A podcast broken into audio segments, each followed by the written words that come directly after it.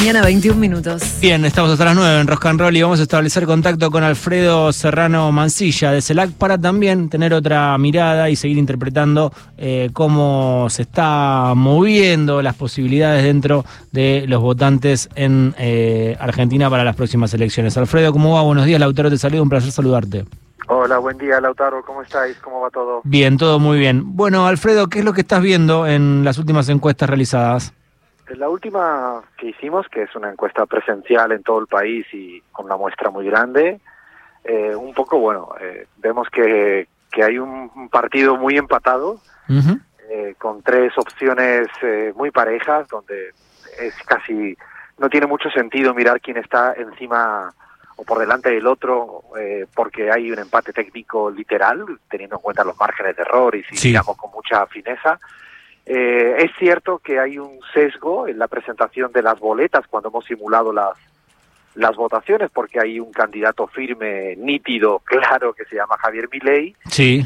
y, hay dos candidaturas que tienen más incertidumbre que certezas, y son las de Juntos por el Cambio y el Frente de Todos. A pesar de eso, hay un triple empate, hay una tendencia creciente de, de Milei, que nosotros seguimos auscultando que su voto, su afinidad, su simpatía se aproximan por tres días, por la parte de la bronca que tanto se habla, por lo mesiánico de sus propuestas y de sus performances, eh, una suerte de salvador permanente que tiene atajos para todo, respuestas fáciles para, para resolver problemas complejos. Y la tercera vía, evidentemente, también una cuota ideológica. No son excluyentes entre sí, hay intensidades, porcentajes, eh, y yo creo que mi ley hoy en día pues está en el tablero, que va a ser el que llegue o no, bueno, es imposible saberlo a día de hoy. Y en el otro lado, efectivamente, está eh, frente del todo, sin ahora ya la figura de, Cristina. En nuestros datos era evidente que Cristina medía infinitamente mejor que cualquier otra alternativa, inclusive que la propia marca del Frente de Todos. Veremos ahora cuando se sepa quiénes son las personas que van a competir. Es cierto que Axel y Guado son indudablemente quienes mayor eh, trasvase de voto tiene asegurado, el resto lo tiene mucho más complicado, muchísimo más complicado, Massa eh, tiene una gran dificultad para trasvase de voto, lo mismo para Scioli, lo mismo para Rossi, eh, a diferencia de Guado y, Axel, que serían los dos que tienen esa, esa ventaja comparativa. Y en el otro lado también un, un gran empate con una caída cada vez mayor de Patricia Bullrich, me refiero al interior de Juntos por el Cambio, en tanto en cuanto el votante de Patricia Bullrich cada vez tiende más a votar a Milley. Ese, esa superposición de, voto eh, hace que una persona de, ideología más conservadora, más ultraderecha, prefiere votar al original en vez de a ningún intento de imitación. Así que se va teniendo cada vez más dificultad Patricia Bullrich al interior de las internas potenciales de Juntos por el Cambio frente a la reta, precisamente por eso, porque ya no votarían dentro de Juntos por el Cambio, en unas hipotéticas pasos, sino se va directamente a votar a mi ley. Alfredo, ya que estamos hablando del electorado, que a mí siempre me interesa mucho este tipo de análisis em, y cómo se estaría votando y hablando de los candidatos, me pregunto, ¿qué pasa con el voto en blanco? Eh, ¿Por qué ha perdido, pareciera, y corregime si me equivoco obviamente, que en este último tiempo ha como perdido la fuerza, ¿no?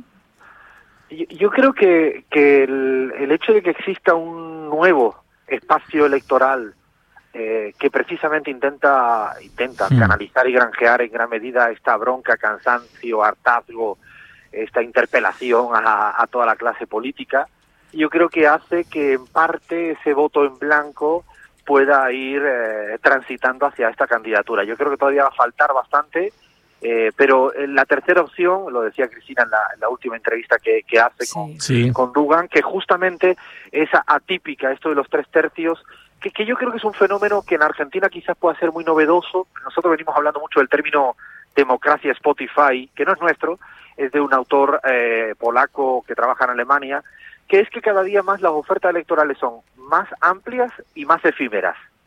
Eh, como si fuéramos, estuviéramos haciendo, cambiando de música. No se escucha el disco entero, se escucha tema el tema que uno quiere. Exactamente, y además cada vez te mareas más con qué elegir, cuánto elegir, como si quieres ver una serie, no sabes ni cuál elegir por la gran oferta que hay y cómo va todo el tiempo cambiando. Bueno, en Europa ya está muy estudiado esto, pero en América Latina, el caso chileno, nunca había habido tantas candidaturas presidenciales hasta el último caso. El caso ecuatoriano, en la anterior elección presidencial, hubo cuatro candidaturas relativamente competitivas y se fragmenta mucho la votación y además van cambiando. Hoy ya no se acuerda nadie de quién era el cuarto y el tercer candidato en el Ecuador y estamos hablando de hace dos días y ya no van a ser candidatos para las próximas elecciones presidenciales. Lo mismo en Colombia, que aparece por también un tercer candidato como Rodolfo Hernández y deja a los liberales, a los verdes por fuera, inclusive al uribismo lo dejan fuera de juego. Yo creo que llega una época muy distinta, una época de, mucho mucha volatilidad, de muy efímero todo, y no digo que en Argentina este, esta fotografía sea definitiva, pero creo que hay que estar un poco preparados y preparadas para, para entender que, que este tercio, a lo mejor en la próxima son cuartos, y a la porque esto ha pasado en, España, nadie podía imaginar que la derecha iba a tener dos candidaturas competitivas como es Vox y Partido Popular, o los chilenos que hoy en día presentaron dos candidaturas de ultraderecha mm. eh, con el más pinochetista y el menos pinochetista. Lo bueno es la alta participación que todavía tiene ¿no? El, eh, las elecciones, digamos que el voto se sigue eh, poniendo en práctica. Yo, yo es que creo que este es un buen punto porque no nosotros sostenemos que no hay apatía política. Es me parece que un, un mainstream, un marco dominante de ciertos medios que quizás le convienen y que a veces permea en cierta clase política progresista, porque no hay apatía, lo que hay es bronca. Y mm. son dos cosas distintas. Yo mm, lo miro en las encuestas, pero lo miramos también incluso en la calle. Yo no, no veo a la población argentina estar apática, está enojada, emputada, decepcionada, eh, con bronca. Pero esto me parece que es importante porque a veces confundir la apatía con la bronca podría ser un error táctico y estratégico de cara a las elecciones muy grave. Se me vino a la mente, Alfredo, cuando hablabas del voto en blanco, cuando le respondías a Vero, antes había mucha gente que ponía una feta de salame o una lista que no existía, ahora te ponen a Javier Milei. Y, eh, absolutamente, y de hecho creo que precisamente por eso primero no hay que subestimarlo, yo creo, y tampoco sobreestimarlo, creo que creo que hay que entender en su justa medida, pero efectivamente hay un hay una manera de, simpatizar con él y lo observamos mucho en los jóvenes, que es por esa bronca y esa suerte de eh, manera de presentarse mesiánica, que además es una cosa también de época. Todo el mundo quiere atajos para resolver algo. Es mejor que te den casi la respuesta de un problema complejo en una frase, en una en un TikTok, en una en una en un tweet. Yo creo que eso hay que entenderlo y este enojo, esta bronca hoy en día en mi ley está precisamente pues bueno, siendo el que el que obtiene gran parte. Yo creo que dependiendo de la candidatura que, haga el frente de todos, podrá competir con ese voto bronca. Eh, ahí me parece que tiene como un gran desafío a la hora de elegir la, las diferentes opciones las pasos. Alfredo, eh, Cristina en la entrevista con Pablo Dugan habló de la importancia del de, eh, piso más que el techo en un posible balotaje y Alberto Fernández dijo que no logra entender qué significa garantizar el tercio eh, porque dice de qué me sirve garantizar mi piso, mi tercio y entrar en la segunda vuelta si en esa instancia no sumo votos. Eh, ¿Cómo analizas estas diferencias entre Cristina y Alberto en relación a la estrategia electoral? Yo creo que es fundamental el, el, piso en esta ocasión porque eso te garantiza entrar en una en una segunda vuelta. Y me refiero que se convierte hay mayor dificultad en ampliar en la primera vuelta porque hay más candidaturas alternativas. Esto es pura aritmética electoral. Cuanto más opciones existen en primera vuelta mayor dificultad tienes para ensanchar tu base. Por lo tanto es probable que sea mucho más virtuoso a consolidar un piso sólido y fuerte. Núcleo duro. núcleo duro porque te, te permite. Eh, yo de hecho hacía números y, uno cuando proyecta sobre voto válido el piso que tiene Cristina, te la hace muy competitivo para entrar en segunda vuelta. Mm. Eso sí, yo creo que Cristina de ninguna manera luego plantea eh, o, niega la opción de tener que ensanchar en la segunda vuelta.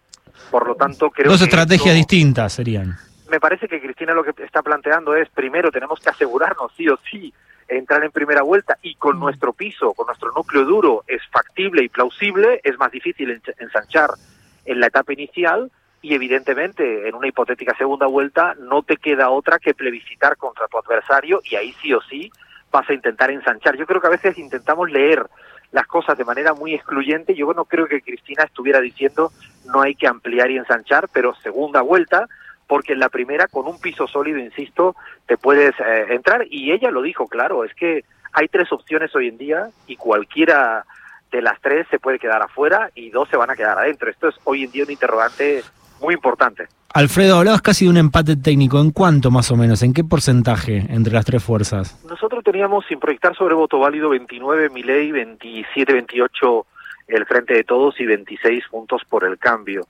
Por eso eh, el número es casi anecdótico, porque la hiperprecisión de la estadística no, no tiene sentido en una en un análisis serio electoral. Estamos hablando realmente de tres fuerzas. He mirado todas las encuestas publicadas. Habitualmente no solo confiamos en la que hacemos, sino revisamos absolutamente todas en términos de imagen, en términos de intención de voto, y hay una gran coincidencia. También es cierto, es cierto que existe un gran porcentaje de población que no te está respondiendo a las, a las encuestas. Esta tasa de, no respuesta, la gente...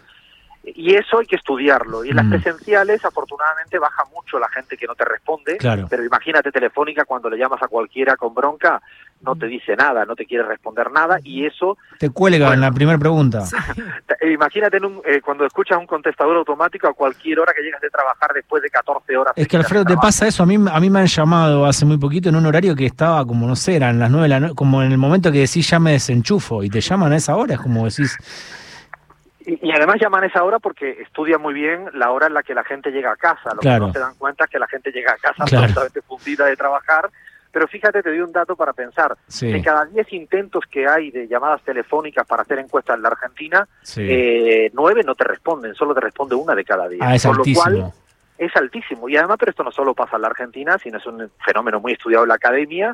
Y esa tasa de no respuesta se estudia muy poco cuando es vía virtual o vía telefónica, sea a través de contestador automático con gente hablando. Las presenciales te dan una pista. La nuestra lo que hemos hecho es intentar anotar características de las personas que no te responden de tal manera que tú tienes la posibilidad de saber si esta persona es joven, es de un barrio más popular, de qué región es, de qué género es. Eh, eso te permite de alguna manera hacer alguna aproximación para elucubrar qué está pasando en esa gente que no te quiere responder. Alfredo, muy interesante la charla, ¿eh? Sí. Vale, un abrazo fuerte, Lautaro. Abrazo grande. Alfredo Serrano Mancilla, de CELAC.